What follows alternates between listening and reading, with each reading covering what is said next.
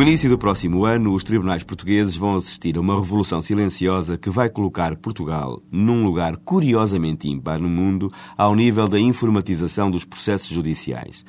A partir de 5 de janeiro, na jurisdição civil, onde corre a maior parte dos processos, todos os despachos, incluindo sentenças, proferidos pelos juízes, se obrigatoriamente no sítios, uma aplicação informática criada no âmbito do Ministério da Justiça com assinatura digital e eletrónica que fará abandonar o clássico despacho manuscrito nos despachos mais pequenos ou o simples despacho processado em computador. O processo passará a ser todo digitalizado do início ao fim, mesmo em sede de recurso, o que lhe dará uma mobilidade inusitada, lhe dará uma capacidade de manuseamento, controle e domínio das suas várias fases sem paralelo. Mesmo as gravações das audiências estarão disponíveis na aplicação informática, o que permitirá o acesso a todo o processo mas nem tudo serão rosas, porque nem todas as opções foram pacíficas. O avançar para este projeto, quando outros, eventualmente menos dispendiosos e mais necessários,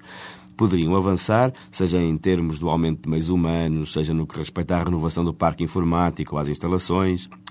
Também a imposta obrigatoriedade imediata do uso da aplicação, o discutível recurso à imposta utilização de computadores portáteis para uma utilização intensiva, suscetível de vir a originar problemas de saúde aos utilizadores, o pouco evoluído software utilizado, nomeadamente ao nível do processamento de texto.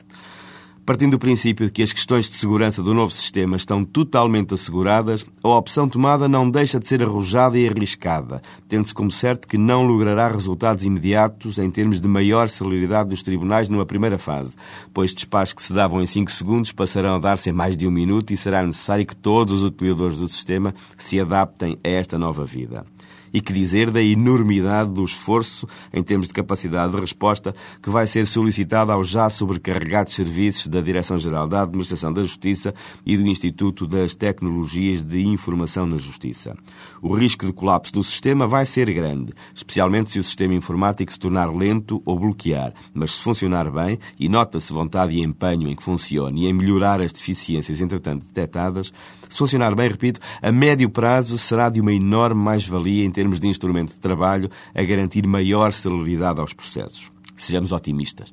Nesta época de boa vontade, em termos de cidadania, vale a pena estar atento a estes sítios, que é um produto nacional, e acreditar que é um bom contributo para melhorar o tempo da administração da justiça. Boas festas a todos.